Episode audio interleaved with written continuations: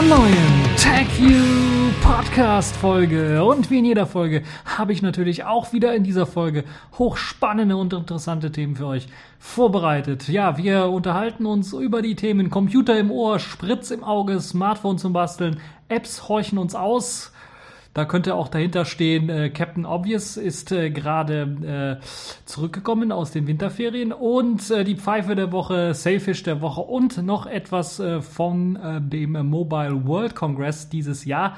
Denn dort wurde tatsächlich mal ein Tizen-Gerät auf Smartphones gesichtet und darüber möchte ich euch auch ein wenig erzählen. Also fangen wir auch direkt mal an. Ja, beim ersten Thema Computer im Ohr könnte ich eigentlich auch die Überschrift drüber setzen, was gibt es wieder Neues, Kurioses äh, und ja, technisch Innovatives aus Fernost, in dem Fall aus äh, Japan. Dort hat man an der Hiroshima City University ein äh, ja, Gerät entwickelt, ein ja, Computer im Grunde genommen, der ähnlich wie Google Glass ähm, ausgestattet sein soll, allerdings dann nicht in einer Brille oder einem brillenähnlichen Gestänge stecken soll, sondern den man sich ans Ohr oder ins Ohr stecken kann.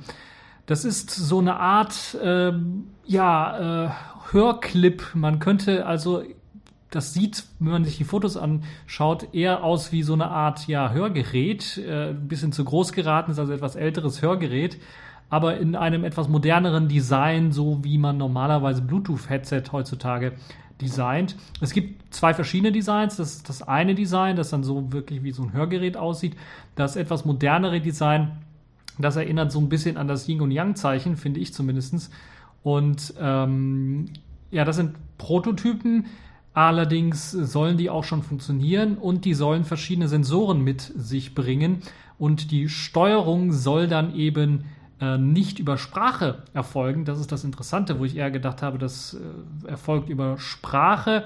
Aber ich habe mir sagen lassen, das ist wohl nicht so Usus, zumindest in Japan, weil dort auch ähm, das Telefonieren beispielsweise mit dem Smartphone in, an öffentlichen Plätzen, beispielsweise im Bus oder in der Bahn, eher verpönt ist äh, und man sogar teilweise die Handys auf lautlos stellt, ähm, damit man da nicht irgendwelche anderen Leute belästigt. Das ist äh, sehr lobenswert, wie ich finde, wenn man äh, mal hier in Deutschland in eine Bahn einsteigt und dann jeder auf seinem Handy starrt, äh, beziehungsweise dann äh, auch lauthals telefoniert, Musik hört oder irgendeinen seltsamen Klingelton von sich lässt. Nun ja, das ist wieder eine andere Diskussion darüber, aber ähm, äh, kommen wir zurück zur Steuerung des Gerätes. Das Gerät soll dann halt eben nicht über Sprache gesteuert werden, wie man eigentlich vermuten könnte, sondern es wird ja über mithilfe der verschiedenen Sensoren, die angebracht äh, sind, äh, kann man es steuern mit eben einem äh, Augenzwinkern quasi oder das Anheben der Augenbraue beispielsweise. Ähm, das heißt, wenn ihr das nächste Mal irgendwelche Leute seht äh, im Bus oder Bahn, die halt so eine Art Hörgerät oder sowas tragen oder einen Knopf im Ohr haben und dann wild irgendwie komische äh, Verzwinkungen mit ihren Augen oder sowas machen, kann es einfach nur sein, dass die gerade im Internet surfen oder sowas. Nun ja, ganz so schlimm ist es nicht. Es wird ja, es hat keinen Monitor an sich, das heißt, man sieht nicht, was man so wirklich macht, sondern es wird wahrscheinlich dann die Befehle, die man eingibt, äh, mit eben einem Augenzwinkern oder sogar für die Leute, bei denen es eventuell nicht ganz möglich ist, weil eben eine Gesichtslähmung oder irgendwas vorliegt oder äh, sie einfach motorisch nicht dazu in der Lage sind, äh, gibt es auch die Möglichkeit, äh, den, das Gerät mit der Zunge zu steuern. Das heißt, irgendwie muss das Gerät die Sensoren so fein haben, dass es auch Bewegungen im Mund ähm, verfolgen oder zumindest äh, erfassen kann, um dann, äh, dann äh, eine Bewegung der Zunge ähm, zu erfassen, um dann bestimmte Aktionen auszulösen. Ich könnte mir also durchaus vorstellen, weil es kein Display hat, dass man dann, wenn man eine ja, bestimmte Aktion ausführt mit der Zunge beispielsweise, dann akustisch über das Gerät dann mitgeteilt bekommt, was man gerade gemacht hat oder was für eine Aktion man gerade ausgewählt hat. Aber das Hauptaugenmerk liegt noch nicht so sehr darauf, sondern das Hauptaugenmerk liegt wohl eher und das finde ich auch interessant und deshalb wahrscheinlich auch diese ja, Hörgerätsähnliche Form eher an ältere Menschen äh, gerichtet, das Ganze. Ähm, lässt sich auch erklären, Japan hat genauso eine große, äh, immer älter werdende Bevölkerung und äh, wenig jung heranwachsende neue Bevölkerung wie hier bei uns in Deutschland. Also wir haben das gleiche Problem. Ähm, und immer mehr Ältere, das heißt, es gibt auch immer weniger und durch immer weniger Jüngere gibt es halt auch immer weniger Leute, die halt eben die Älteren pflegen können oder auf sie aufpassen können oder ähnliche Sachen. Und deshalb sollen die Leute auch dazu erzogen werden, selbst aufzupassen. Und deshalb ist in diesem Gerät auch die Möglichkeit mit verbaut, dann äh, beispielsweise äh, zu messen, wann und wie man wie lange und wie viel gegessen hat äh, beispielsweise. Und dann gibt es auch die Möglichkeit, jemanden zu erinnern, ey, du hast zu wenig gegessen. Ich würde das Ganze vielleicht sogar übertragen auf Trinken, weil das ist, glaube ich, eines der größten Probleme von, von älteren Menschen, dass sie einfach vergessen zu trinken oder zu wenig trinken. Und äh, wir Jungen machen das sowieso auch schon, dass wir zu wenig trinken, aber gerade bei Älteren könnte das ein Problem werden.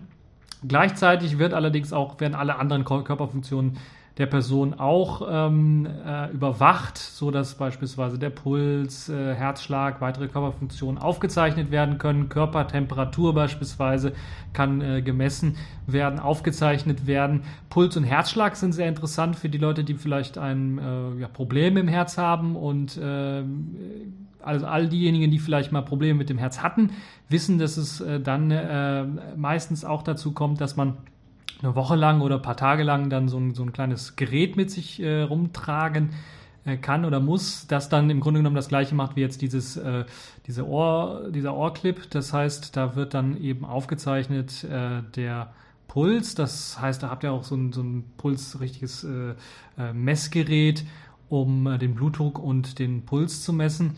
Und ähm, ja, das könnte eventuell dann in Zukunft so ein Ohrclip übernehmen und dann natürlich Medizinern wichtige Daten übermitteln äh, für einen Patienten. Das heißt, ich könnte mir durchaus vorstellen, dass so eine Art Ohrclip dann, weil er halt eben nicht lästig ist, wenn man nicht so eine Armbandage tragen muss, wenn man nicht so ein, so ein, so ein etwas größerer, wie die, wie die alten Walkmans und so ein, so ein, Gerät rumtragen muss, könnte das durchaus ähm, durchaus äh, interessant werden, auch für Mediziner dann so ein Ohrclip zu verwenden, um zumindest halt den Puls zu erfassen. Äh, Blutdruck wird wahrscheinlich damit sehr schwer messbar sein ohne, ohne Armmanschette. Nun ja, was kann das Gerät noch? Es soll auch die Möglichkeit haben, dann, wenn ein äh, Träger zum Beispiel stürzt, bei, bei älteren Personen passiert das ja manchmal, soll es halt eben die Möglichkeit haben, das zu erfassen und dann notfalls auch ähm, äh, ja, Hilfe, Hilfe rufen zu können, Krankenwagen oder Verwandte zu benachrichtigen. Ähm, und also das geht wohl eher in Richtung medizinisches ähm, Toy oder medizinischer ähm, Helfling quasi, der helfen soll, halt eben bei älteren Menschen äh, oder bei kranken Menschen dann Daten erfassen zu können. Es kann natürlich aber auch ausgebaut werden. Äh, Bluetooth soll das Gerät unterstützen, es soll GPS besitzen, es soll natürlich einen Datenspeicher, Lautsprecher und Mikrofon soll es auch besitzen. Das heißt, die Sprachsteuerung könnte man doch noch einbauen. Sie ist noch nicht drin, so wie ich das gesehen habe und gelesen habe hier. Es sieht sehr interessant aus und äh, wenn man mal so vergleicht, als ich die ersten Google Glass Bilder gesehen habe, habe ich auch gedacht, ihr habt sie nicht mal alle. Aber es könnte durchaus sein, äh, dass man äh, das äh, in Zukunft vielleicht auch einsetzen ähm, möchte, könnte. Äh, vielleicht sogar in Verbindung mit einem Google Glass, so, so ein Ohrclip, anstatt halt eben Google Glass irgendwie zu verwenden, so ein Ohrclip und dazu dann vielleicht eine dazugehörige ähm, äh, mit Bluetooth ansteuerbare Brille beispielsweise, wo halt dann die ganze Computerpower in diesem Ohrclip drin steckt und das Display oder das Ausgangsgerät dann gewechselt werden kann, so dass ich dann wechseln kann, ja, jetzt meine schöne neue Sonnenbrille, die halt eben Bluetooth jetzt kann oder ähm, wie heißt dieses äh, Wi-Fi-Display-Übertragungsprotokoll äh, Miracast, ja, wenn ich mich nicht irre oder sowas. Also wo man dann auch ähm, Bilder übertragen kann oder halt eben das Ganze dann, wenn man zu Hause sitzt, vielleicht am großen Monitor übertragen kann. Das macht durchaus Sinn, wie ich, wie ich finde. Und äh, könnte also sehr, sehr interessant sein. Äh, schaut euch den Artikel an, der ist zwar recht kurz, die Bilder sind äh, etwas aufschlussreicher. Dort erkennt man zum Beispiel auch, dass da äh, wahrscheinlich noch, zumindest bei einem Prototypen, dann nicht die ganze PC-Power dann in diesem Ohrclip steckt, sondern doch noch so eine kleine, ja, wie, sagen wir mal, äh, so, so, so, so ein kleine, also ist fast halb so groß wie eine Zigarettenschachtel, vielleicht so eine Tic-Tac-Box, so würde ich das mal vielleicht vergleichen, äh, wo dann eventuell dann doch äh, nochmal äh, die ganze Logik der CPU, der CPU drin steckt, der, der PC, der eigentliche PC dann drin steckt. Ähm, ich finde es recht interessant äh, und von diesem interessanten Thema wollen wir dann uns äh, verabschieden und direkt zu einem weiteren interessanten Thema äh, gehen, nämlich vom Ohr kommen wir dann doch äh, zum Auge. Spritz, so heißt die, oder Spritz Technology, so heißt die Firma, die sich den Augen verschrieben hat und versucht, äh, neue Technologien an Augen auszuprobieren oder mithilfe von neuen Technologien ähm, Augen zu analysieren. Und wir kennen es ja von unserem Alltag. Manches Mal ist es so, dass äh, vieles immer bequemer wird und dass man Wege, die man vorher gegangen ist, abgeschafft hat, beispielsweise einkaufen. Äh, ich bin früher immer in PC-Läden gegangen, um Sachen zu kaufen, meinen PC zusammenzustellen und so weiter und so fort. Heutzutage habe ich festgestellt, dass ich fast nur alles aus dem Internet bestelle was äh, das angeht. Und so gibt es viele weitere Bereiche, wo wir uns einfach nicht mehr bewegen, wo wir einfach nicht mehr hingehen ähm, und eigentlich eher vor Monitor oder sowas sitzen. Und jetzt gibt es eine Firma, eben diese Spritz Technology, die sich mit Augen auskennt so ein bisschen und die wollen jetzt quasi selbst unsere Augen ein wenig entspannender, entspannter machen, indem sie die Bewegung unserer Augen reduzieren wollen. Ja, so ein bisschen Scherz beiseite, aber ähm, das, was sie machen wollen oder was sie entdeckt haben, ist gar nicht mal so uninteressant, weil wenn wir uns mal überlegen, wenn wir ein Buch oder einen Artikel lesen, wie beispielsweise ich, als ich diesen Artikel gelesen habe, musste ich natürlich meine Augen bewegen, ähm, um halt eben von einem Wort zum nächsten zu gelangen. Und das ermöglicht dann, dass man im Durchschnitt etwa 220 Worte pro Minute lesen kann mit dieser Bewegung der Augen. Und mithilfe der sogenannten Spritztechnologie, wo man eben versucht, die Bewegung des Auges zu verringern oder zu vermeiden, indem man halt eben den Text sich bewegen lässt quasi oder Worte auftauchen lässt in dem Bereich, wo man gerade hinschaut, sodass man das Auge selber nicht bewegen muss, erlaubt es dann bereits nach kurzer Einarbeitungszeit, weil das ist natürlich sicherlich auch eine Umstellung von dem normalen Lesen, wo man es ja gewohnt ist, einfach von links nach rechts oder je nachdem, wo man herkommt, vielleicht auch mal von rechts nach links zu lesen, ähm, dann ist das ein bisschen eine Umstellung, weil Spritz halt eben äh, die Worte quasi an einer Stelle nur einblendet oder aufpoppen lässt und es sogar noch interessanter macht, weil es halt eben auch ähm, ja, errechnet hat, wir lesen ja nicht ein Wort, jeden Buchstaben für Buchstaben, sondern wir erkennen anhand der Buchstaben, die in diesem Wort bestehen, quasi ähm, das Wort selber. Und das macht sich Spritz auch zunutze und versucht dann eben das Wort so in den Fokus äh, einzublenden des Nutzers, dass er sofort erkennt, was, äh, was für ein Wort es sich handelt. Und so schafft man es nach kurzer Einarbeitungszeit tatsächlich 330 Worte pro Minute äh, zu lesen. Und das soll sogar hochgehen bis auf 1000 Wörter pro Minute zu lesen. Und das ist wirklich ähm, sehr, sehr viel. Wenn man überlegt, 220 ist normal. Äh, das ist wirklich sehr, sehr viel. Es gibt äh, dann auch schon erste Berichte darüber, dass das auch nicht nur helfen soll bei gesunden Menschen schneller lesen zu können, sondern es soll vor allen Dingen auch bei Leuten, die eben Probleme mit eben Legasthenie haben, wo das unter anderem manchmal auch ein ähm, Problem sein kann, eben diese Augenbewegung, die dann zur Legasthenie führen kann, also dadurch durch die Bewegung des Auges entstehen Fehler, die eben dazu führen, dass man Worte falsch liest oder auch schreibt. Und ähm, zumindest fürs Lesen soll dann halt eben das eine auch eine Nebenwirkung quasi war, ist, äh, weil es ja eigentlich so gar nicht vielleicht intendiert war, dass man äh, auch Legasthenikern helfen kann bei Leseschwäche. Aber das soll halt eben dann auch dadurch, dass das Auge nicht springen muss, ähm, bei den Leuten, die damit Probleme haben, dann auch helfen, dass sie halt eben äh, besser lesen können oder auch tatsächlich ja, äh, äh Dinge überhaupt lesen können. So schlimm will ich es natürlich nicht sagen, aber bei schwierigen Worten, äh, dass sie halt nicht jemand drei oder viermal ansetzen müssen, sondern dass das auch so direkt klappt. Das ist eine sehr, sehr interessante äh, Sache, wie ich finde. Und ähm, interessant ist es natürlich auch, was jetzt hier ähm, ähm, äh, was jetzt natürlich die Sprache angeht, weil das ist jetzt, jetzt hier vom deutschen Team äh, gemacht worden, diese Spritz Technology. äh, könnte man fast vom Namen schon ähm, erahnen. Aber wie sieht es aus mit anderen Schriften beispielsweise, Schriften, die von rechts nach links gehen oder mit anderen Schriftzeichen, also nicht lateinischen Schriftzeichen? Ähm, wir waren ja gerade bei in, in, Asien, da gibt es ja auch komische Schriftarten. Oder wenn ich an Russland denke, die haben ja auch komische Schriftarten, äh, kyrillische Schrift und äh, so weiter und so fort. Oder Griechenland äh, teilweise ja auch. Ob es da nicht auch dann Unterschiede gibt in der Einblendung zum einen, das wäre sicherlich sehr interessant. Das muss natürlich auch untersucht werden. Und das könnte, glaube ich, auch eine Hürde sein für dieses Spritz, für diese Spritztechnologie, dass man dort eventuell ähm, ansetzen muss und eventuell ein paar Sachen noch ändern oder anpassen muss. Äh, das Ganze ist ein Startup-Unternehmen, dieses äh, Spritz Technology Unternehmen und äh, sie arbeiten noch dran. Es gibt einige Demo-Apps, die man äh, zumindest im internen Gebrauch dann schon mal getestet hat, die einem helfen, soll, zum einem helfen sollen, zum Beispiel im E-Mail-Programm äh, die E-Mail zu lesen. Ähm, mit einem Fingerdruck lässt sich dann beispielsweise die E-Mail lesen. Das heißt, man muss ja nicht mehr die Augen bewegen, sondern muss dann halt den äh, linke Maustaste gedrückt halten, um halt dann lesen zu können. Geschwindigkeit, äh, wie sich die anpassen lässt, weiß ich noch nicht ganz so. Ähm,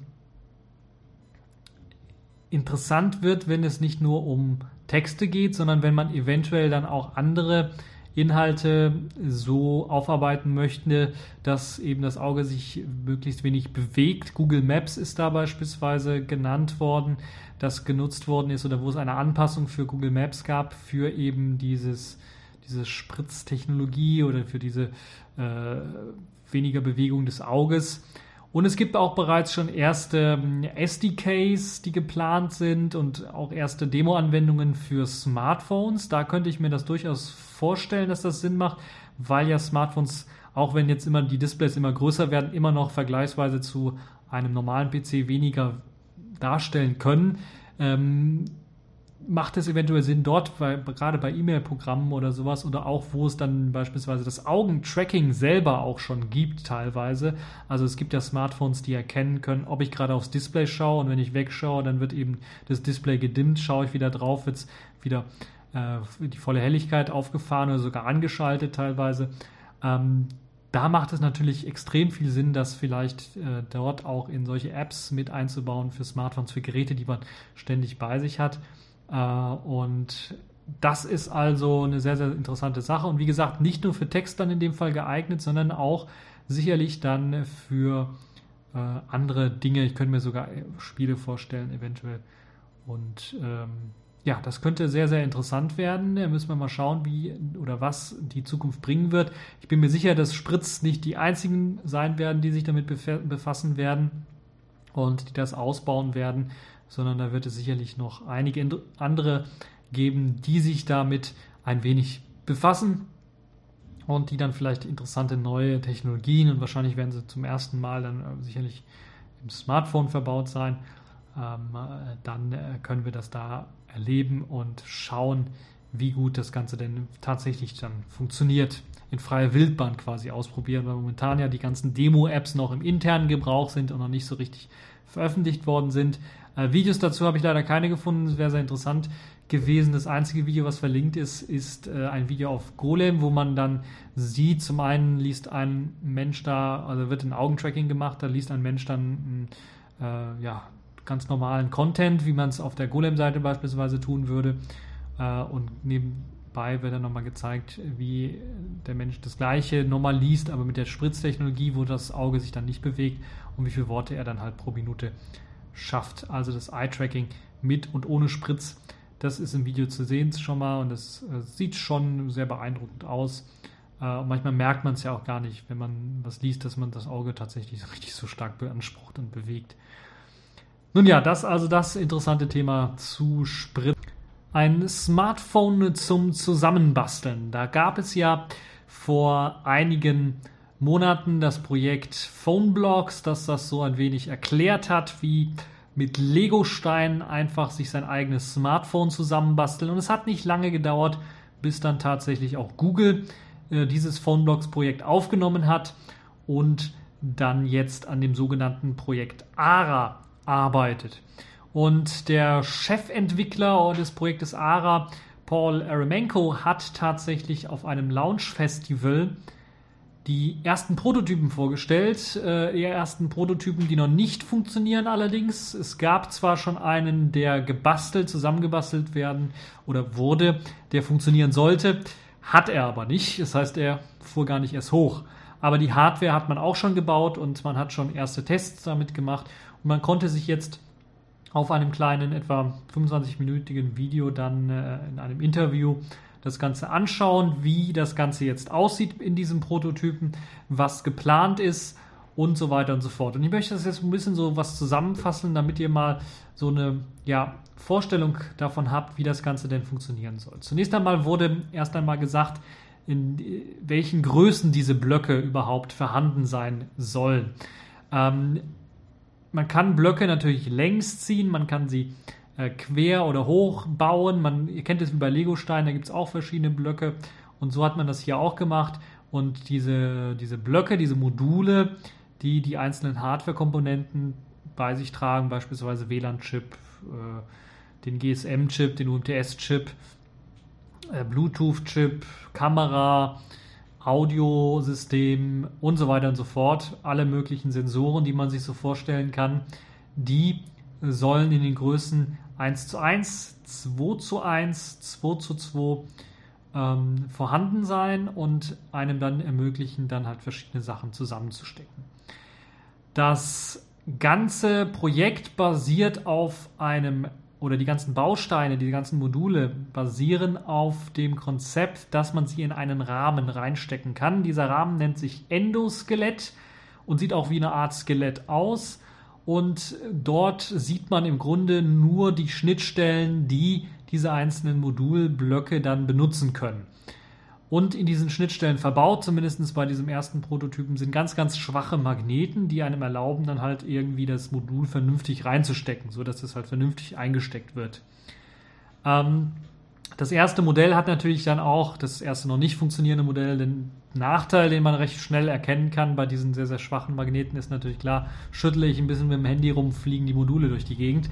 Das soll dadurch gelöst werden, dass man, wenn man das Gerät einschaltet oder Strom durch das Modul fließt, im Modul selber, so eine Art Elektromagnet dafür sorgt, dass diese magnetische Anziehungskraft, die, wenn es ausgeschaltet ist, das Gerät sehr, sehr schwach ist, dann sehr, sehr stark wird. So stark, dass man schon richtig viel Kraft aufwenden muss, um dieses Modul dann rauszureißen oder äh, abzunehmen. Das soll also äh, benutzt werden, um halt das Smartphone nicht auseinanderfallen zu lassen, wenn man ein bisschen rum, äh, ja, rumwackelt damit. Da man ja auch das Display an der Frontseite austauschen äh, können sollen wird, ist das natürlich, ist die Frontseite ein wenig anders gestaltet. Da wird man also andere Module einstecken können dürfen nur. Und äh, dort hat man eben neben dem Display auch noch oben, in diesem Prototypen zumindest, die Möglichkeit, beispielsweise eine, eine Frontkamera mit Audiosachen, äh, mit, mit, mit Kopfhörer, mit ähm, Lautsprechern reinzuschieben oder auch andere Sachen, die man vielleicht reinschieben möchte. Und so erlaubt es halt eben dieses Smartphone, das habe ich ja bereits schon bei dem Phoneblocks-Konzept erzählt, die Möglichkeit, da fancy Sachen mit einzubauen. Beispielsweise, wenn ich eine Frontkamera brauche, baue ich die dort ein vorne. Wenn ich äh, sehr viel Akkuleistung brauche, dann baue ich da zwei große 2x2 Blöcke äh, mit, mit, mit äh, Akkus rein beispielsweise. Äh, und wenn ich jetzt keine Kamera brauche, dann baue ich da extra Lautsprecher ein oder sowas. Das ist also die Möglichkeit, die dort äh, besteht, die eine ähm, ja, ermöglichen, Dinge mit einzubauen.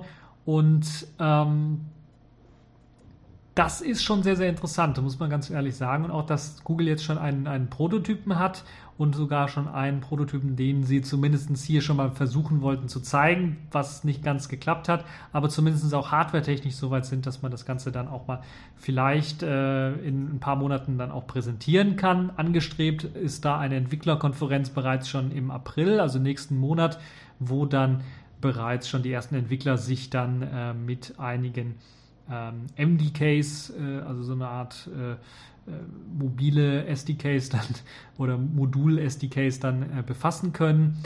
Ähm, die Module selber sollen über eine einheitliche, aber dann doch sehr offene Schnittstelle der sogenannten MIPI-Schnittstelle Daten übertragen, also anders als beispielsweise beim Yolla Sailfish System, wo man ja eine I2C-Schnittstelle verwendet, die dann doch in Datenbandbreiten ein wenig was beschränkt ist, sollen hier, glaube ich, es waren 10 Gigabit pro Sekunde erreicht werden mithilfe der MIPI-Schnittstelle, was dann doch schon recht ordentlich ist, um viele Daten austauschen zu können.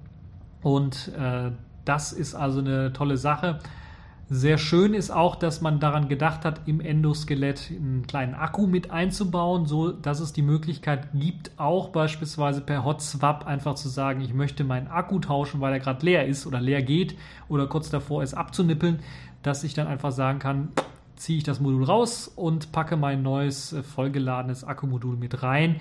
Das ist also eine schöne Sache, dass man also an die Hot Swapping Funktion gedacht hat für bestimmte Geräte. Ob das mit allen Geräten funktioniert, wage ich ein wenig zu bezweifeln, zumindest softwaretechnisch. Und hardwaretechnisch wird das was schwierig, wenn ich mir einfach mal überlege, okay, ich möchte jetzt anstatt meiner UMTS-Karte äh, dann jetzt LTE-Chip mit einbauen, dann kann ich, glaube ich, nicht einfach den UMTS-Chip rauswerfen und einen LTE-Chip reinbauen und es würde nahtlos weiter funktionieren. Äh, das wird, glaube ich, Probleme machen. Interessant, was ich beim Prototyp noch nicht gesehen habe, ist, wie es mit der Möglichkeit der SIM-Karte aussieht. Wo wird die eigentlich untergebracht? Muss sie in einem der Module drin stecken? Also kann ich die auch frei wählen, wo ich meine SIM-Karte reinstecke? Kann ich vielleicht sogar zwei SIM-Karten mit reinstecken? Gibt es da die Möglichkeit, dass ich dann mit äh, mehreren Antennen dann vielleicht auch äh, zwei oder sogar mehrere ähm, ja, Handynetze dann gleichzeitig benutzen kann an einem Gerät mithilfe des Phoneblocks-Konzepts oder des Projekt ARA-Konzeptes. Das ist das, was noch so ein bisschen in der Schwebe steht. Ähm, Nochmal zur Konkretisierung. Die Entwicklerkonferenz, so lese ich hier gerade, soll am 15. und 16. April stattfinden, also doch fast schon äh, einen Monat, also ein bisschen was mehr als einen Monat. Ähm, und das Tolle an diesem Projekt ARA ist, dass man auch eine Zukunftsvision tatsächlich dafür hat man, auch wenn sie für mich, für meinen Geschmack noch ein bisschen was unkonkret ist, was das angeht, was Standards schaffen angeht, aber vielleicht wird das ja nächsten Monat dann noch ein bisschen was mehr geschafft, äh, weil im ARM-Sektor, was ja viele äh, Smartphones eben jetzt verwenden und dafür zielt ja das Ganze ab, ist es halt so, da gibt es keinen Standard wie bei unseren PCs beispielsweise, wo es halt eben eine PCI-Schnittstelle gibt, da kann man Sachen reinstecken und so weiter und so fort. Und was jetzt Google versucht mit dem Projekt ARA ist natürlich so eine Schnittstelle, eine Standardschnittstelle zu schaffen, mit eben diesem äh, Block-Konzept, Modulkonzept, dass man halt eben dann aber darauf achten muss, dass auch diese Hardware untereinander Standards entspricht, so dass man einfach sagen kann, okay, diese Kamera, dieses Kameramodul funktioniert überhaupt erst mit dem und dem Board, wo halt eben die CPU draufsteckt. Das sind Konzepte, die momentan noch nicht in der Hardwareindustrie umgesetzt sind ähm, oder die nur sehr, sehr schwierig, schwierig funktionieren. Das andere Konzept ist natürlich auch ein softwareseitiges Konzept. Die Hardwarehersteller liefern meistens nur einen Treiber für eine bestimmte Plattform aus, meistens Android, meistens nur eine bestimmte Version und das heißt ja auch meistens dann auch nur einen bestimmten Kernel, der eben mit dieser bestimmten Android-Version funktioniert. Und weitere Updates und so weiter sorgen dann halt eben für Probleme. Eines der Gründe, weshalb viele ähm, ja, Hersteller überhaupt keine Updates für ihr Android ausliefern können, teilweise auch, weil halt eben das Ganze nur mit dem älteren Kernel funktioniert, weil dafür die Treiber existieren und für den neueren Kernel nicht, weil die Hersteller die nicht rausrücken oder nicht programmieren wollen oder was weiß der Geier, äh, die Leute, die das gemacht haben, gar nicht mehr in der Firma sind. Ähm, das sind halt solche Sachen, die so ein bisschen ärgerlich sind. Und das sind Probleme, die auch auf dieses Projekt ARA so richtig stark drauf zukommen werden und die müssen gelöst werden. Und die wurden meines Erachtens nach noch nicht richtig angepackt. Vielleicht wird das bei der Entwicklerkonferenz anders sein. Ähm, das Konzept an sich ist bei mir auch noch trägt noch immer noch ein bisschen was Skepsis mit sich, weil eben dieses Magnetkonzept für mich irgendwie nicht so richtig funktioniert. Ähm, ich habe ja gesagt, rumwedeln und dann würden die Blöcke rausfliegen. Okay, wenn das jetzt mit dieser äh, sehr stark äh, steigenden oder ver verstärkten Magnetkraft dann doch angehalten werden soll, dadurch, dass halt eben das Modul Strom bekommt, ähm, könnte das sehr interessant sein, aber immer noch ein Konzept, was nicht richtig aufgeht aus meiner Sicht, weil wenn das Gerät mal hinfällt und mir ist mein Smartphone, auch mein Yolla-Phone, schon mehrmals hingefallen. Ich habe sogar schon den ersten Kratzer drin, weil es einmal richtig auf auf eine Kante von einer Kante drauf, also auf die Kante gestürzt ist des Smartphones und das an einer, an einer Kante auf dem Boden. Äh, es ist noch nicht gesprungen. Das ist schon mal das äh, Erfreuliche, das ist das Schöne daran. Äh, aber man kennt es ja, dass Smartphones einfach mal auf den Boden fallen oder so. Wenn man sie häufiger benutzt, dass die einfach dann Gebrauchsspuren auch haben, dadurch, dass sie mal hinfliegen oder äh, dass man sie verliert.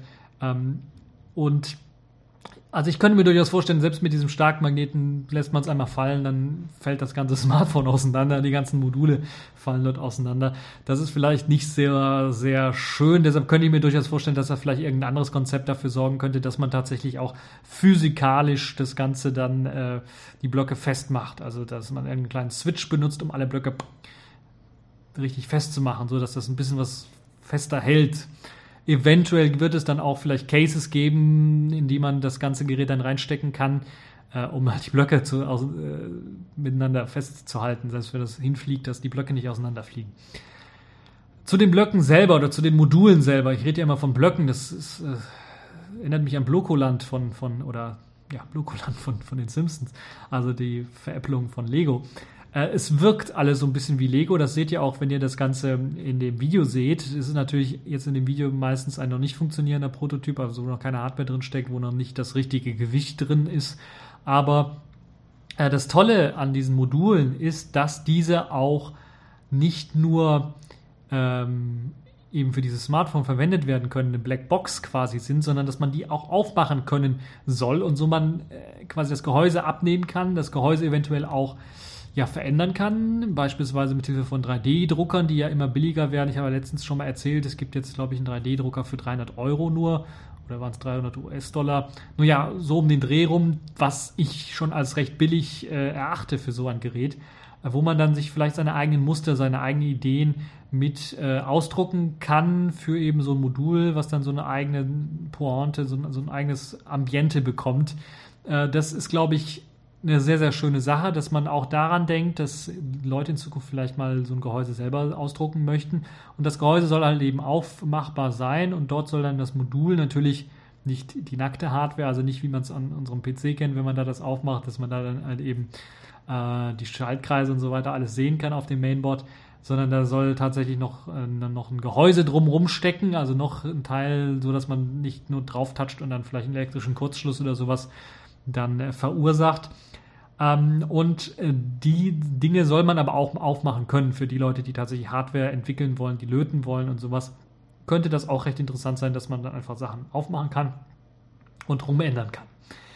Google denkt auch bereits jetzt schon, aber das ist für mich ein bisschen was zu unkonkret, aber sie denken zumindest, das macht Sinn, an eine Art Marketplace oder Play Store für Module, wo dann jeder, so wie jetzt bei den Apps, dann auch ein Zertifikat erstmal erwerben muss, dass er bestimmte Standards einhält, damit er halt eben nicht das Problem auftaucht, dass ein Modul irgendwie die anderen Module schrottet oder das ganze Gerät schrottet oder zum Absturz bringt und so weiter und so fort. Darauf soll auch geachtet werden. Deshalb soll so eine Art Play Store aufgemacht werden für Module, wo dann Hersteller ihre Module vorstellen können. Ähm, Geld soll das Ganze nicht kosten, so ein Modul zu erstellen. Also muss keine Lizenzkosten oder sowas an Google bezahlen, ähnlich wie es jetzt bei den Apps genauso ist. Ähm, trotzdem muss man halt auf bestimmte Standards dann auch achten.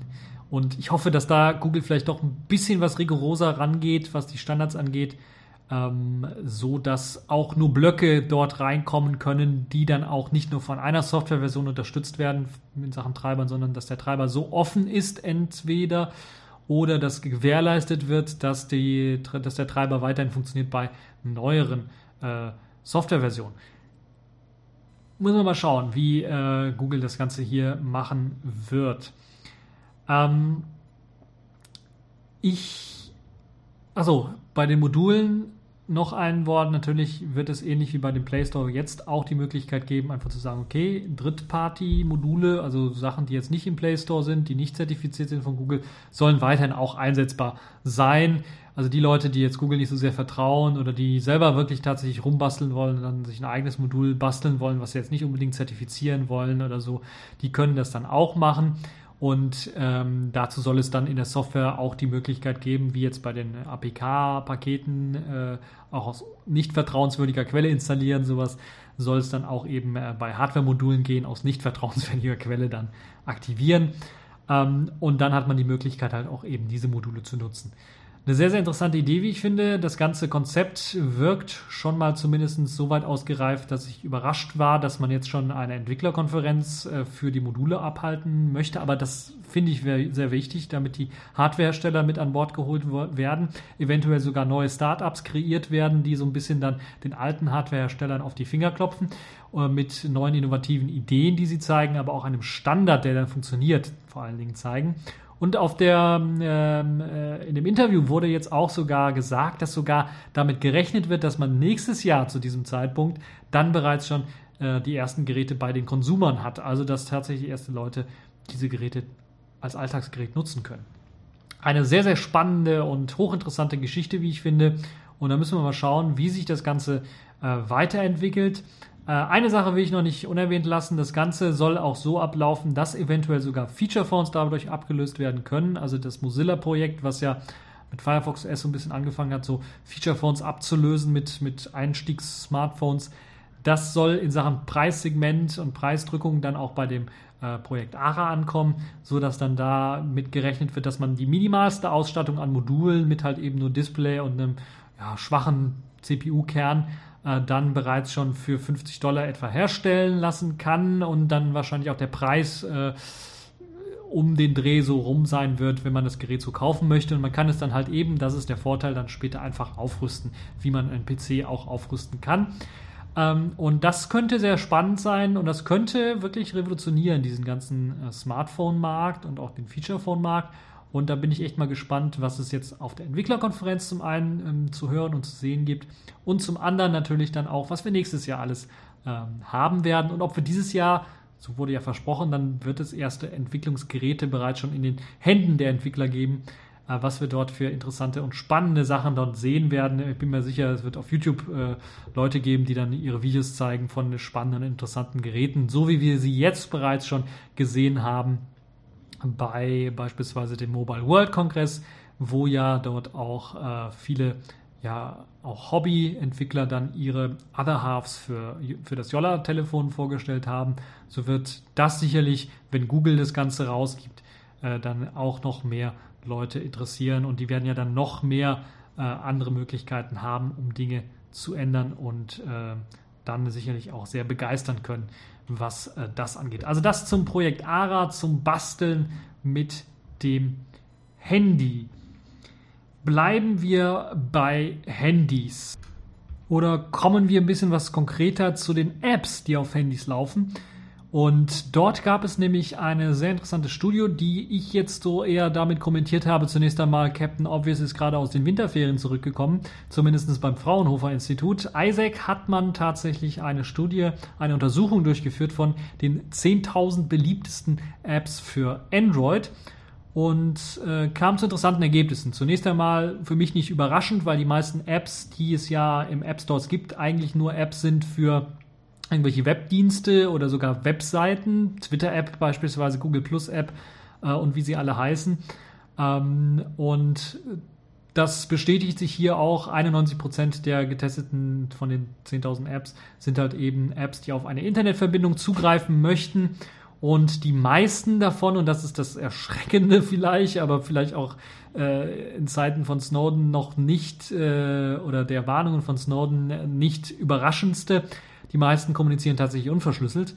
Ähm, und erst so langsam, glaube ich, blüht das Pflänzchen auf, dass man sich Gedanken macht, das Ganze vielleicht mal verschlüsselt zu machen. Ähm, und ja, diese Studie, wie gesagt, 91 Prozent, die bauen tatsächlich eine Internetverbindung auf. Ähm, man muss natürlich dazu sagen und sehen, und das äh, äh, muss man ganz klar auch sehen, dass selbst die Programme, die jetzt nicht nur eine, eine Oberfläche für einen Webdienst darstellen oder für eine Webseite, beispielsweise Spiele, bauen häufig eine Internetverbindung auf, um Werbung darzustellen, weil das eben das Finanzierungskonzept dieser Programme ist. Und aus diesem Grund erklärt sich eventuell auch, dass das Ganze unverschlüsselt funktioniert, die Kommunikation, weil halt eben Werbung zu verschlüsseln, um auf dem Gerät darzustellen, äh, ja, würde ich auch als Blödsinn halten, würde ich mal ganz ehrlich sagen. Als Programmierer würde ich doch Werbung nicht verschlüsseln. Bei sensiblen Daten natürlich sehe ich das Ganze ein bisschen was anders. Ähm, allerdings gibt es natürlich auch ein paar problematische Sachen. Ähm, 26% aller Apps geben an, eine verschlüsselte Verbindung zu verwenden, schalten aber laut der Beschreibung in der Studie die Prüfung des Serverzertifikates ab, was halt eben den Sinn der Verschlüsselung irgendwie komplett konterkariert. Also da gibt es also es macht überhaupt keinen Sinn. Und ähm, das ist sehr, sehr skurril. Also sie sagen, sie machen eine verschlüsselte Sache, 26 Prozent, das ist schon mal gar nicht mal so wenig, aber in Wirklichkeit ist das halt irgendwie nutzlos. Und das ist schon, also fast 30 Prozent, boah, das hätte ich jetzt nicht gedacht, die jetzt eine sinnlose Verschlüsselung einfach verwenden. Ähm, es wurde insgesamt, oder es werden Verbindungen aufgebaut von diesen 10.000 Apps, werden Verbindungen aufgebaut zu insgesamt 4.358 Server auf aller Welt oder in der ganzen gesamten Welt. Das ist schon äh, gewaltig. Ähm, die komplett global vernetzte Welt in dem Fall. Ähm, sehr interessant bei der, im Sachen der, mit der Verschlüsselung und so weiter und so fort ist natürlich dann auch, dass die sogenannten Chat-Apps unverschlüsselte Daten übermitteln, zumindest einige. Und das ist, glaube ich, das Problematische. Aber auch ein Datenschutzproblem allgemein bei anderen Programmen gibt es durchaus, weil es wurden immerhin bei diesen 10.000 etwa 500, 400 oder 450, 448, um ganz genau zu sein, äh, Apps gefunden, die Daten übertragen, eindeutige Daten, eindeutige persönliche Daten, wie beispielsweise die E-Mail des Smartphones oder auch sogar noch viel äh, weitere persönliche Daten, Kontaktdaten des Kontaktbuches äh, und sogar noch viel mehr Apps, die dann beispielsweise sogar die Position, also das sind sogar 4.917 Euro, äh, 17 Euro sage ich schon, Apps. So viel müsste es eigentlich kosten, wenn man sowas macht und, und ungestraft davon kommt. Äh, davon kommt. Ähm, also 4.917 Apps wollen sogar oder ermitteln sogar den Standort des Gerätes und das ist doch schon sehr, sehr gewaltig, muss ich ganz ehrlich sagen. Und das erschreckend so ein bisschen. Äh, aber ich habe es ja schon immer gesagt, also Apps, die ja eben auf Datenschutz äh, pfeifen, das ist nichts Neues. Und jetzt, das ist jetzt eine Studie, die auf Android-Apps beruht und basiert. Android und, und App Store, der Play Store sind so ein bisschen äh, offener, was das angeht. Äh, bei iOS, glaube ich, würden aber prozentual zumindest ähnliche Ergebnisse eventuell erzielt werden, wobei natürlich das mit den Internetverbindungen aufbauen eventuell ein bisschen geringer sein könnte und gerade unverschlüsselte Internetverbindungen aufzubauen, weil äh, gerade doch der Play Store davon strotzt von Programmen, die sich durch Werbung finanzieren. Und das hat man bei iOS nicht so sehr, da finanzieren sich durch, eher durch einen Preis, den man tatsächlich für Applikationen dann bezahlt. Ähm, Interessant ist aber für die Leute, die vielleicht eventuell Apps oder äh, Firmenhandys rausgeben und dort Apps kontrollieren wollen. Wie sieht das mit Firmengeheimnissen aus? Sind die geschützt? Muss ich mir jetzt einen extra teuren äh, BlackBerry kaufen mit einem extra Server, damit ich jetzt den, mein Privat- und mein, mein Servernetz dann ein bisschen absichern kann und trennen kann? Oder reicht es, wenn ich mir etwas billigere Android-Geräte für meine kleine Firma oder sowas für, für meine Mitarbeiter hole und dann einfach mal die Apps teste oder nur bestimmte Apps zulasse? Und für die Leute, die sich jetzt diese ganzen Fragen eventuell mal stellen, da gibt es ein nettes Tool, das hat jetzt auch das Fraunhofer Institut hier genutzt, in dem Fall äh, das Tool AppRay, so nennt sich das Ganze. Das haben sie benutzt, um halt eben diese Android-Programme zu prüfen, äh, was sie jetzt tatsächlich benutzen. Benutzen sie eine Internetverbindung, machen sie irgendwas unverschlüsselt und so weiter und so fort. Das lässt sich alles überprüfen. Das kann man zum einen selber auch machen, zu Hause, wer das jetzt machen möchte und seine Apps mal äh, durchtesten möchte, möchte, der kann das machen. Also es gibt tatsächlich so eine Einzelplatzversion, so wird es die genannt. Äh, aber es gibt auch eine Version, die eben äh, zu, als Integration benutzt werden kann für eben eigene App Stores die man beispielsweise in so einem Unternehmen dann aufmachen würde, um dann den Leuten zu sagen, hier nur Apps von diesem App Store runterladen und die haben wir überprüft, die dürft ihr hm, in der Firma nutzen äh, oder allgemein auf euren Firmenhandys nutzen. Und da gibt es halt auch eine Version von AppRay, die einem ermöglicht, halt eben dann auch diese Apps, die man dort auf einen, einen eigenen App Store, auf eigenes Repo lädt, dann zu prüfen, zu überprüfen, ob die dann auch tatsächlich den Kriterien entsprechen, die man sich vielleicht selber irgendwie so ein bisschen gestellt hat. Das kann man ganz alles automatisch testen und dann nach Kriterien einfach aussortieren, sagen, die wird angenommen, die App oder die auch nicht. Ähm, die, also diese Lösung, dieser Lösungsversuch, dieses, dieses App-Race jetzt für Firmen äh, ist, äh, kostet natürlich ein bisschen was. Äh, was das kostet, sagt jetzt das Fraunhofer-Institut leider nicht. Ähm, es gibt einen kleinen Screencast auf der AppRay-Seite, wo ihr das Ganze dann sehen könnt, äh, wie das Ganze dann funktioniert. Es gibt sogar eine kleine Online-Demo, äh, die ihr durchführen könnt. Ich klicke mal drauf. Äh, muss man sich anmelden? Also die Online-Demo funktioniert nicht. Da muss man ein äh, Passwort oder einen Nutzer haben, Nutzeraccount haben, damit man das Ganze ausprobieren kann. Ähm, für das Video muss man aber keinen Nutzeraccount haben und da kann man sich halt eben anschauen, wie das Ganze funktioniert. Mit einer einfachen Web-Oberfläche könnt ihr halt eben äh, die Applikation suchen, die ihr habt und dann einfach schauen oder die Kriterien festlegen, was ihr überprüfen wollt, die ähm, App-Integrität, die Privatsphäre ähm, und so weiter und so fort, äh, ob man eventuell äh, Probleme hat, was jetzt äh, Geld ausgeben angeht, also solche Sachen auch, gibt es ja In-App-Buying, äh, also In-App-Kauf-Sachen und so weiter und so fort, das kann man alles überprüfen lassen und äh, also eine sehr interessante, spannende Sache.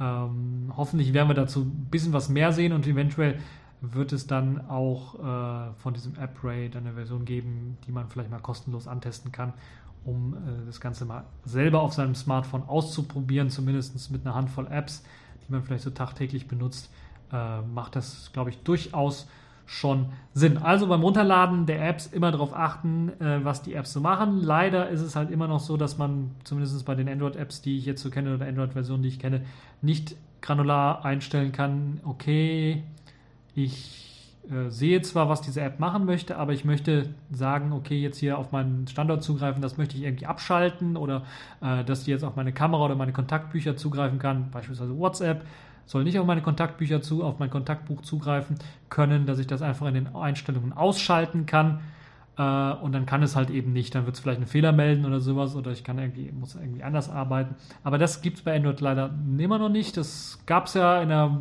in einer geleakten Version, glaube ich, oder in einer Vorgängerversion von Android gab es das schon mal. War aus Versehen eingeschaltet worden, sagt Google. Das würde ich mir wünschen, um halt eben freien Granular auch Sachen einstellen zu können. Ähm, das Konzept jetzt alles oder nichts ist so ein bisschen überholt, weil ja auch viele, wenn man nicht dahinter sieht, wofür oder ja, man weiß nicht, wofür braucht diese Apps jetzt Zugriff auf beispielsweise äh, meine SMS oder, oder sowas. Äh, wofür braucht das jetzt diesen Zugriff?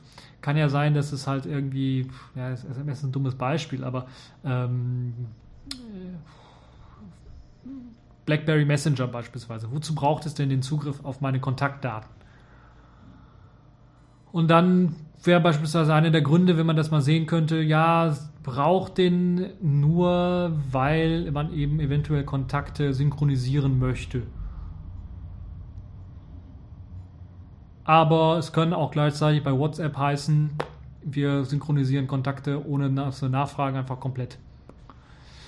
Und das sind so Sachen, so alles oder nichts Entscheidungen dann zu treffen in Sachen Android ist halt so ein bisschen problematisch. Aber das haben, glaube ich, viele Android-Nutzer auch schon erkannt, dass das so ein bisschen dumm ist und da hoffe ich, dass dann Google in Zukunft reagieren wird mit einer neuen Version. Ähm, ja, eigentlich müsste das auch für ältere Versionen freigeschaltet werden, irgendwie oder per App dazugeschaltet werden. Äh, nun ja, das ist halt so meine Meinung dazu. Das macht das Ganze so ein bisschen traurig, aber ja, äh, hoffen wir aufs Beste. Accepted. Connecting. Complete. System activated. All systems operational.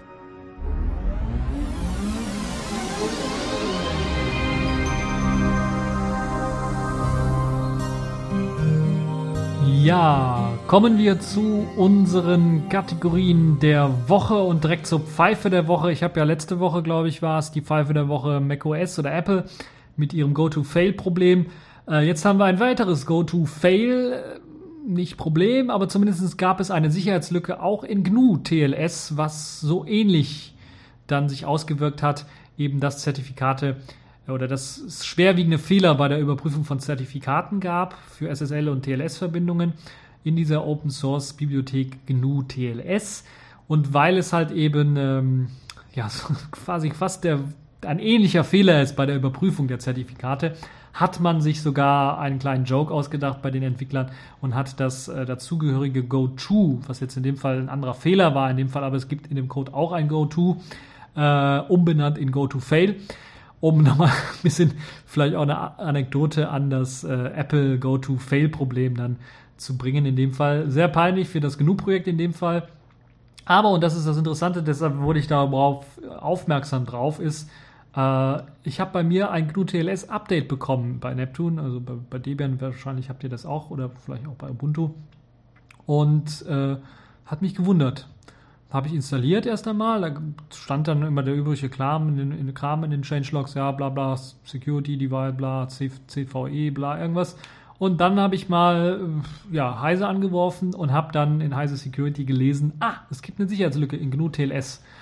Und da wusste ich, ah, okay. Also sie haben sehr schnell reagiert. Anders als Apple, wo es ja eine Woche gedauert hat, bis es für macOS 10 dann tatsächlich einen Patch gab, war es ja hier sogar schon, bevor ich überhaupt gewusst habe, dass da eine Lücke drin ist, gab es den Patch schon, zumindest für Debian.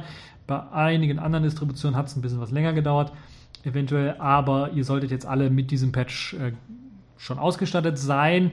Ähm, falls nicht, unbedingt installieren. Ansonsten ist das mit der, mit der Sicherheitszertifizierung und der Überprüfung von Zertifikaten nicht weit hin. Das also die Pfeife der Woche, diesmal die Open Source Bibliothek GNU TLS, zeigt auch ganz deutlich, dass man vor idiotischen Fehlern, auch wenn es jetzt hier kein Go-To-Fehler, doppeltes Go-To oder sowas in der if-Frage ohne Klammern war, sondern das ist jetzt in dem Fall ein, ein, ein ein anderer Fehler, aber genauso peinlich. Er zeigt auch, dass sowas in der Open Source Bibliothek durchaus äh, auch an anderer Stelle auftauchen kann, äh, auch in der GNU-Welt auftauchen kann.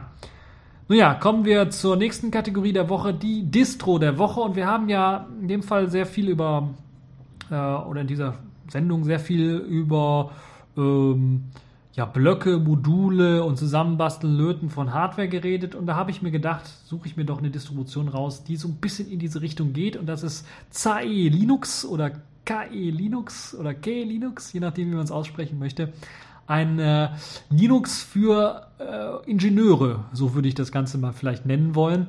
Das ist also ein, eine Version ähm, von einem Linux, die mit äh, sehr, sehr, also für Ingenieure sehr, sehr vielen interessanten Tools ausgestattet daherkommt. Äh, die, lasst mich nicht lügen, ich glaube die 2013er Version ist jetzt erschienen. Zumindest ist das die News hier, dass die 2013er Version erschienen ist.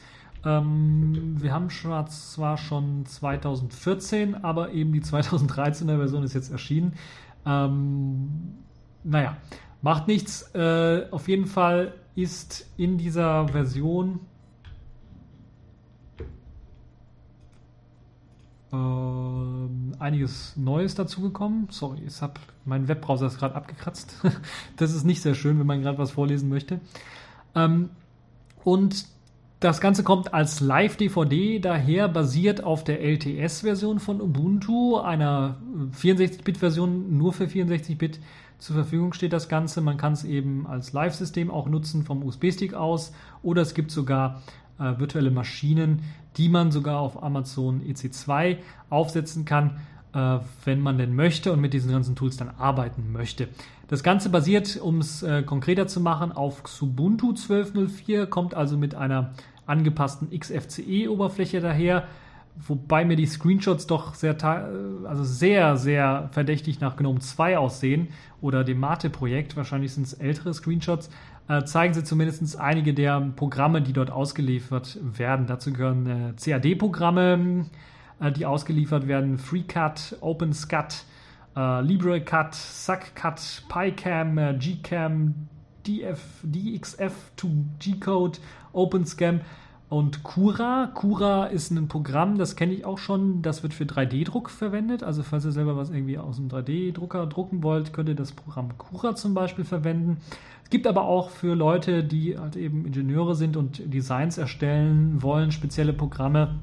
Äh, äh, im, aus dem CAE, FEA und CFD-Bereich, Elektronikdesign äh, und so weiter und so fort, Mathematik äh, und Programmierung, Mathemat mathematisches Modeling und so weiter und so fort, ist auch bereits äh, mit an Bord. Die Tools, die ihr dafür braucht, sind mit an Bord. Also falls ihr in dem Bereich irgendwie aktiv seid, äh, ist das, glaube ich, die perfekte Linux-Distribution, wo ihr alles auf einem, auf einem Schlag abdecken könnt mit und die verschiedenen Tools mal ausprobieren könnt. Ich habe wenig Ahnung davon, muss ich ganz ehrlich sagen, und das habe ich jetzt sogar mit einem äh, etwas lauterem Hauen auf dem Tisch äh, bekräftigt.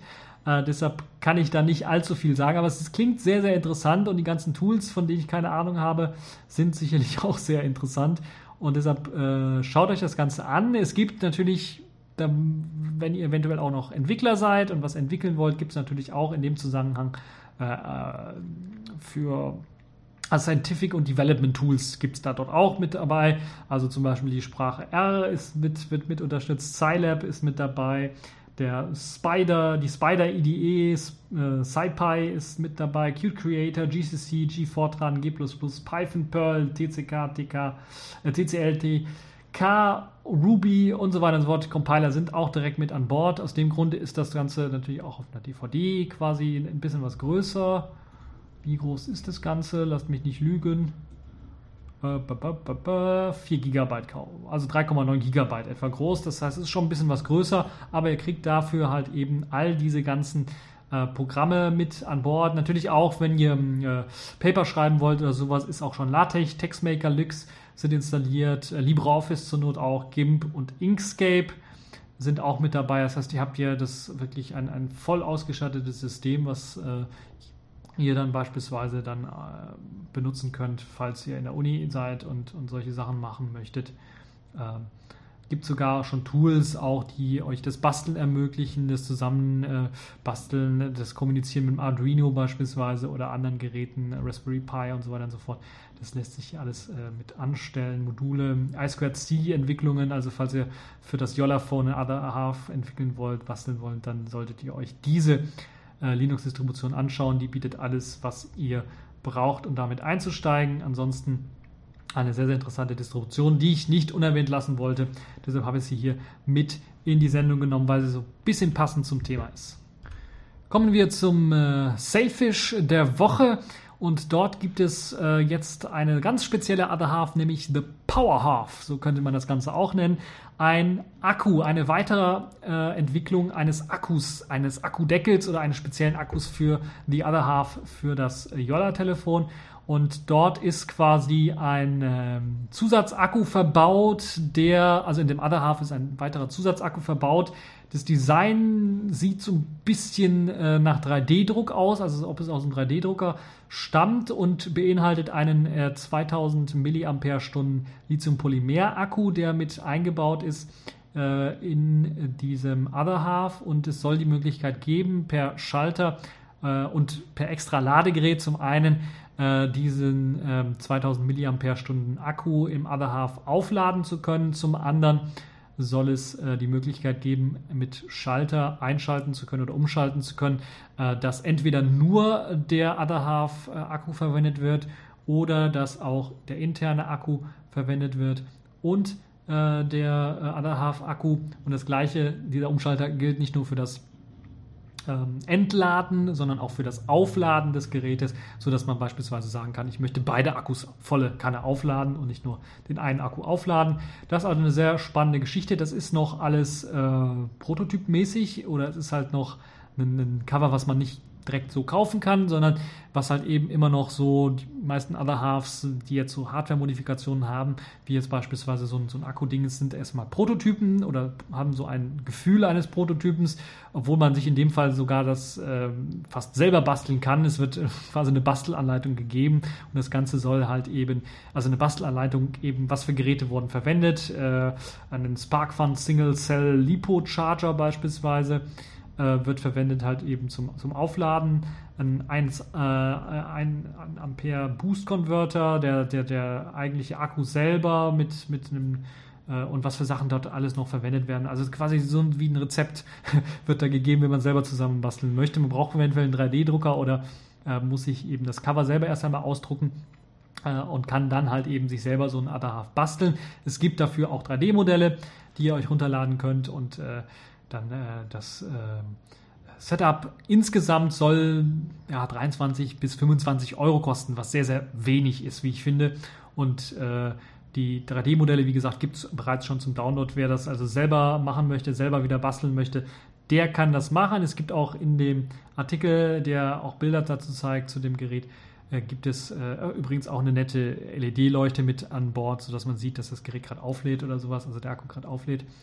Ähm, es gibt dann auch äh, einen äh, Link zum Thread auf talkmemo.org, wo ja solche Sachen sehr häufig auch besprochen werden und äh, wo es dann sicherlich auch noch genauere Informationen gibt und wo ihr sicherlich auch noch nachfragen könnt, wenn ihr da ähm, spezielle Fragen habt ähm, äh, zum äh, Erstellen oder zum, ähm, ja, zum Nachbauen dieses äh, Power Half. Und das ist schon recht beeindruckend, weil 2000 mAh, ich glaube, so um den Dreh ist auch der Originalakku im äh, Yolla-Phone und der hält ja schon jetzt, wenn ich das jetzt mal ich brauche es eigentlich nur im 2G-Modus, aber selbst im 3G-Modus mindestens einen Tag oder ein bisschen was mehr als einen Tag äh, bei intensiver Nutzung, so wie ich das jetzt nutze, E-Mails checken und so weiter und so fort, äh, YouTube-Videos schauen, eventuell und sowas, äh, hält das schon ein bisschen über den Tag und äh, wenn ihr das im Standby lasst, dann hält es fast also mindestens eine halbe Woche hält es dann, wenn nicht sogar fast eine ganze Woche, kann das äh, Gerät dann aushalten. Das mit dem Standardakku, wenn ihr euch jetzt vorstellt, ihr baut dann noch einen fast gleich großen Akku nochmal mit ein, könnt ihr das fast verdoppeln, diese Akkulaufzeit. Und das ist dann doch schon eine sehr, sehr coole Sache. Natürlich führt das dazu, das sieht man in den Screenshots auch, dass das äh, Telefon allgemein was dicker wird. Aber ich will mal sagen, es ist immer noch dünner als das N900 und deshalb äh, durchaus vielleicht eine Überlegung wert, falls ihr da selber mal ein bisschen Hand anlegen wollt und basteln wollt, könnt ihr das dort sicherlich auch machen. Sodass die Kategorien äh, dieser Woche und kommen wir jetzt zu einem Nachholthema quasi vom letzten Mal, äh, zu einem Mobile World Congress Thema. Und zwar kommen wir zu Tizen oder Samsung vielmehr. Da hat jetzt Engadget ein nettes Video veröffentlicht, das ein allererstes äh, Smartphone mit Tizen vorinstalliert zeigt und einer eigenen willigen Oberfläche, die so ein bisschen an TouchWiz erinnert, was man von Android her kennt, aber auch das Bada OS, was ja Samsung vorher hatte, äh, erinnert. Und das hat schon einige sehr interessante Konzepte, wie ich finde, die man dort sehen kann. Sogenannte zum Beispiel Dynamic Boxes. Das ist ja, so eine Art Kachel. So könnte ich das Ganze dann beschreiben. Ich weiß nicht, ob es Programme wirklich sind, die im Hintergrund laufen. Es ist eine Kachel, die sich selber aktualisiert, die die Möglichkeit hat, halt eben in drei verschiedenen Größen angeordnet zu werden. Deshalb erinnert es so ein bisschen an die Windows-Kacheln, die ja auch in der Größe veränderbar sind und dann, je nachdem, wie groß sie gerade sind, unterschiedliche Informationen anzeigen. Sie können aber auch gesteuert werden. Und das erinnert so ein bisschen dann doch dem Yolla-Konzept, ähm, wo man halt eben diese Live-Previews oder die das Multitasking in der Multitasking View dann Programme steuern kann auch. Äh, daran erinnern sie auch, weil man mit einem Wish einfach dann zusätzliche Funktionen aufrufen kann, beispielsweise für eben das, äh, für den Music Player oder für die, für die Wetter-App dann äh, die Möglichkeit, das zu refreshen oder eine Drei-Tages-Vorschau zu sehen und so weiter und so fort. Also so eine Art Menü aufrufen, um mit diesem Widget dann direkt zu kommunizieren was eine nette Sache ist. Das ganze System, wie gesagt, ähnelt so ein bisschen an Android. Ihr habt dann auch die Möglichkeit von oben die Statusleiste runterzuziehen, um dann beispielsweise die Benachrichtigungen zu sehen oder zu den Schnelleinstellungen zu wechseln. Und das ähnelt doch sehr stark dem, was man auch vom Bada-System her kennt. Also da hat man, ist Samsung sich ein bisschen treu geblieben. Das Interessante an dem ganzen System ist, dass ich das erste Mal jetzt wirklich ein Tizen-System auf einem Samsung-Gerät sehe, die Oberfläche vernünftig aussieht und nicht nach einem Prototypen, allzu sehr nach einem Prototypen. Es ähnelt einem Android sehr, sehr stark, ist wahrscheinlich auch so gewollt äh, und äh, soll wahrscheinlich dann auch vielleicht mit Firefox OS so ein wenig konkurrieren, weil die Apps, die jetzt zumindest auf diesem Prototypen gezeigt sind, fast allesamt ähm, ja nicht native Apps sind, sondern eher HTML-Apps sind. Äh, da werden jetzt einige Spiele beispielsweise gezeigt, die dann natürlich auch per WebGL dann volle Grafikleistung bieten, auch wenn sie nicht komplett jetzt auf die Hardware zugreifen können, beispielsweise auf den Bewegungssensor zugreifen können, um halt zum Beispiel diesen, diesen Racer, der jetzt in dem Video gezeigt wird, dann zu steuern, sondern da muss man halt mit den, mit den virtuellen Tasten noch ein bisschen was den Racer bedienen. Ähm, ja, sind sehr viele Spiele drauf auf dem Gerät, was ein bisschen verdächtig äh, wirkt. Äh, weniger, weniger die, die äh, Endanwenderprogramme, Musikplayer, Audioplayer und so weiter und so fort, die man dort sehen kann. Ähm, wenn es vom Konzept her doch eher da in die Richtung geht, wie Firefox OS dann funktioniert, wird es, glaube ich, sehr schwierig für Samsung jetzt dann so später noch mit reinzusteigen. Ähm, profitiert allerdings dann doch davon, dass diese ganzen äh, Web-Apps natürlich jetzt schon für Firefox OS entwickelt werden und dann sicherlich sehr einfach dann auf das äh, Tizen-System äh, übernommen werden können. Auf jeden Fall ein sehr, sehr interessantes Video, deshalb wollte ich das dann doch nochmal erwähnen und nachschieben, dass Tizen dann doch nicht tot ist, wie man immer vermutet, sondern dass es dann doch äh, etwas lebendiger ist, als man wohl denken mag. Und es sieht für mich jetzt zumindest äh, schon recht ordentlich aus, nach einem ordentlichen Android-Klon, äh, das zumindest ähm, dann doch vielleicht in diesem Billigpreissegment durchaus eine Chance haben könnte. Äh, ansonsten müssen wir mal schauen, wie es mit nativen Apps aussieht. Es läuft ja EFL drunter, soweit ich weiß, also die Enlightenment äh, Foundation Library, wo dann natürlich ähnlich wie beim äh, Enlightenment äh, Desktop selber äh, Effekte und sowas erzielt werden können bei wenig äh, Nutzung der Ressourcen oder bei voller Ausnutzung der Ressourcen können sehr, sehr gute Effekt, Effekte erzielt werden. Das ganze System läuft schnell und flüssig. Hm da bin ich echt mal gespannt, ob es dort etwas Innovatives von Samsung zu sehen geben wird in dieser Richtung. Ansonsten eine spannende Geschichte. Das erste Mal ein Tizen-Gerät mal in voller Aktion zu erleben zu dürfen, äh, auch wenn es hier nur ein Video ist und man es nicht selber in der Hand hat, um es mal zu testen. Ähm, äh, ob das Ganze denn jetzt weiterläuft, ob es auch eine Version gibt, die jetzt rauskommen wird, das äh, müssen wir mal schauen. Ich bezweifle das so ein bisschen, ähm, dass das eventuell auf den Smartphones vielleicht nicht so sehr ähm, kommen wird, sondern Tyson hat ja oder hat man ja auf dem Mobile World Congress eher auf, äh, auf diesen Uhren gesehen, auf diesen Smartwatches, wo das Ganze dann laufen soll, weil es weniger Ressourcen verbraucht als Android. Ob das denn auf Smartphones jetzt nächstes Jahr rauskommen wird, müssen wir schauen. Dieses Jahr würde ich doch eher sehr stark bezweifeln, dass wir da was von Tyson sehen werden. Auf jeden Fall ein sehr interessantes Video, wo ihr dann Tyson mal in Aktion sehen könnt tatsächlich dann doch auch noch laufend auf einem Smartphone. Ja, und das war es dann auch schon für diese TechView Podcast Folge. Ich hoffe, sie hat euch gefallen. Ich hoffe, bei euch scheint die Sonne genauso wie bei mir und äh, es ist äh, angenehme 20 Grad fast warm draußen und äh, das heißt, geht mal wieder raus, äh, macht mal wieder was äh, anderes und das war's für diese TechView Podcast Folge und bis zur nächsten Folge.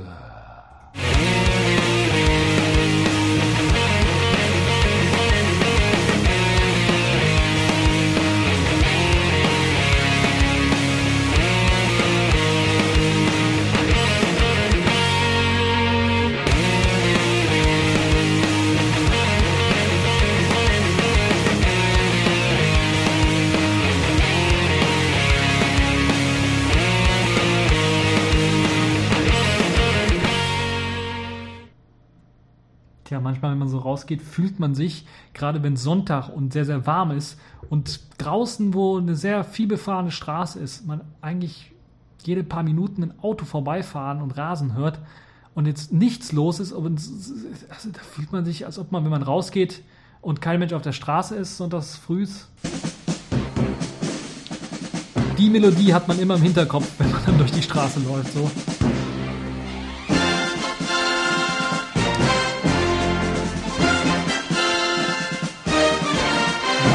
Ist das. Nun ja.